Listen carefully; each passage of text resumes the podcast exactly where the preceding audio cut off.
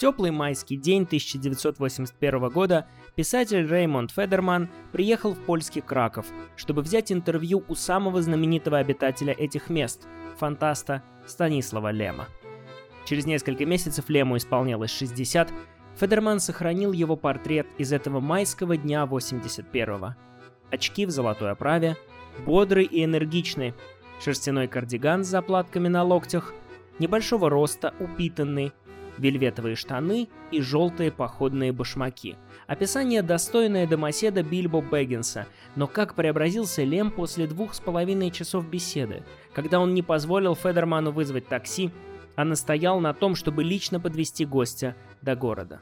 Лем усадил его в свой ярко-зеленый Мерседес – и тут Федерман его буквально не узнал. Прижимаясь к рулю, Лем буйно жестикулировал, выезжал навстречку и, не стесняясь выражений, материл водителей, которые ехали слишком медленно. С вами литературный канал Армен и Федор. Сегодня мы говорим о писателе, который никогда не боялся неожиданных метаморфоз, и его книге, которая с самого начала обманывает наши ожидания. Речь пойдет об Эдеме Станислава Лема. Когда несколько десятков тысяч человек проголосовали на официальном сайте Лема за его лучшую книгу, то роман Эдем занял в этом голосовании почетное четвертое место. Четвертое с конца места, с какими-то шестью процентами. И это, в общем-то, неудивительно. Эдем действительно очень тяжело читается, и часто можно встретить отзыв, мол, даже через 200 страниц хотелось бросить эту книгу, потому что в ней ничего не происходит. Но это неправда. Корректно было бы сказать так. В Эдеме все время что-то происходит, но не происходит ничего, что мы могли бы понять.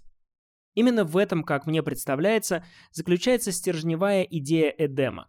Это книга о непонимании, о тех пределах, за которыми наше познание становится бессильно. Лем пытается обнаружить, где та степень чуждости, за которой мы перестаем понимать. И может ли вообще человек понять нечто принципиально иное от себя, не прибегая к знакомым аналогиям? Ведь именно над этими вопросами всю книгу бьются шестеро землян, которые при кораблекрушении попадают на планету Эдем. Это фактически попытка разгадать внеземную загадку при помощи земной логики, но Эдем все время обнуляет ту сумму ожиданий, которая есть у каждого из героев. Это начинается буквально с самого начала, с заглавия. Эдем, райский сад. Это имя обещает некую утопию. Но вместо этого полупустая и непонятная планета – населенная некой высокотехнологичной цивилизацией, которая поначалу полностью игнорирует такую скучную и несущественную мелочь, как крушение космического корабля у себя под носом и шестеро инопланетян, разгуливающие по планете. Люди ожидали от обитателей Эдема какой угодно реакции, попытки установить контакт, нападения, паники. Но они никак не ожидали безразличия. И так происходит с Эдемом постоянно. Он раз за разом обманывает наши ожидания. Вот в одном из эпизодов земляне находят какой-то завод. С нашей точки зрения, завод нужен для того, чтобы что-то производить. Есть завод, должен быть продукт, иначе в чем смысл? Однако завод на Эдеме занимается ничем. Там налажено некое круговое производство, детали сначала создаются, потом плавятся, снова создаются. В итоге процесс идет, а результата нет. И глядя на эту картину, один из землян говорит, полагаю, что на Эдеме парикмахер сначала бреет, а потом втыкает волосы обратно. Люди все время пытаются объяснить себе то, что они видят, при помощи средств своего языка, при помощи схем, привезенных с Земли. Их трудно за это обвинять, у них ведь просто нет других средств. Но такое поведение неизбежно приводит к ошибкам. Потому что все переменные, которые не вписываются в земные формулы, приходится выбрасывать из уравнения. Собственно, сам роман с этого и начинается. Его самая первая фраза «В расчеты вкралась ошибка». Потому что Эдем — это место, где ты обречен ошибаться. Это сразу понимает, пожалуй, самый симпатичный персонаж романа — доктор. Он отлично сформулирует то, что происходит почти с каждым читателем Эдема. Я не представляю себе ситуации, в которой человек настолько не мог бы ничего, совсем ничего понять. Его антагонистом становится инженер, он, наоборот, жаждет все объяснить, вписать в земные схемы и действовать, исходя из человеческой логики. Вообще символично, что земляне в Эдеме Улема показаны намеренно расчеловеченными. У них ведь нет имен. Это доктор, физик, химик, инженер, кибернетик и координатор. Но даже эти люди-функции, схематичность которых признавал сам Лем, чистые покорители космических пространств, которые должны быть лишены человеческих слабостей, все равно оказываются слишком людьми. И любые их попытки вмешаться в жизнь на планете заканчиваются катастрофой в большей или меньшей степени. Да, в конечном итоге им все-таки удается наладить контакт. Один из двутелов, представителей коренного населения, приходит к их кораблю. С ним удается поговорить, и мы хоть что-то узнаем об Эдеме, но даже этот разговор происходит только через специальный переводчик-калькулятор, который подыскивает более-менее подходящие аналогии из нашей культуры, нашего сознания, нашего языка. И здесь, в этих двух последних главах, которые проливают хоть какой-то свет на все, что происходило в предыдущих 12, Лем якобы отвечает на заданные по ходу романа вопросы, но на самом деле еще раз воплощает идею непонимания, вокруг которой строится книга. Земляне выясняют у двутела, что на Эдеме существует, и все, что будет сказано далее, очень условно, потому что, повторюсь, мы вынуждены описывать чужие явления средствами своего языка, а это рано или поздно всегда приведет к ошибке. Так вот, на Эдеме существует некая тоталитарная система, которая полностью контролирует распространение информации. Но вот что самое интересное. Власть на Эдеме отрицает собственное существование. Она есть, но ее как бы нет. Неизвестно, откуда она исходит, кто ее осуществляет, и при этом она все контролирует. А любой, кто утверждает, что она есть, рискует быть уничтоженным.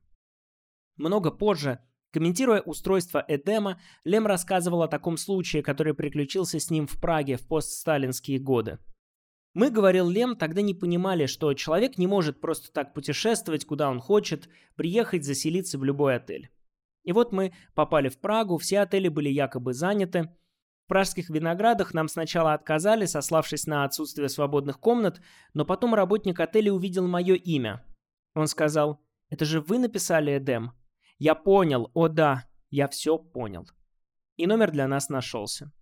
Думаю, заключал эту историю Лем, что некоторые вещи в Эдеме могут понять только те читатели, которые жили по ту же сторону железного занавеса, что и я.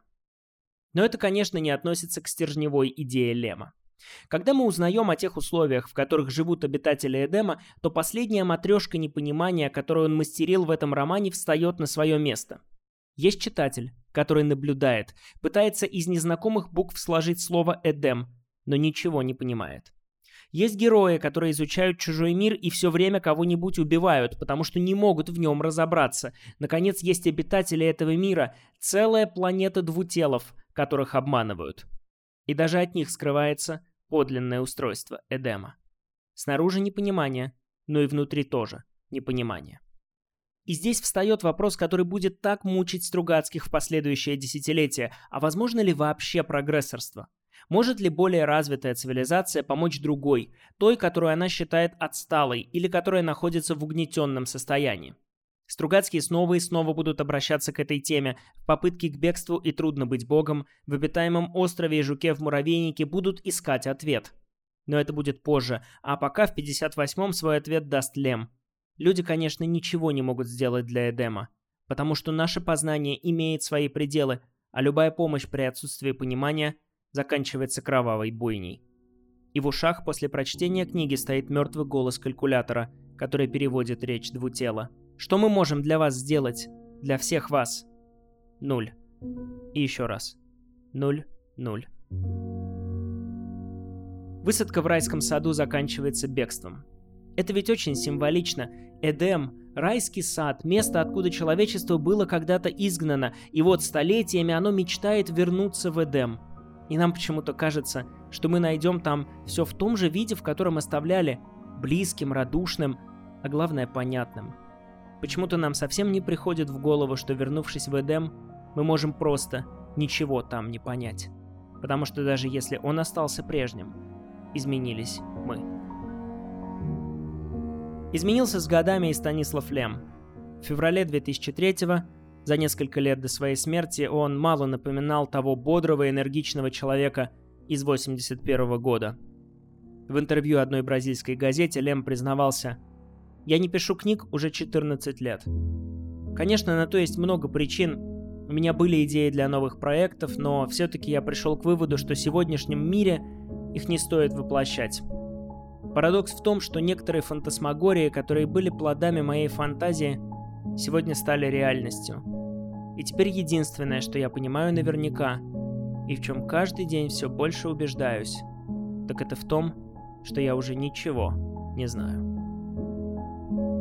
С вами был Армен Захарян. До следующей встречи.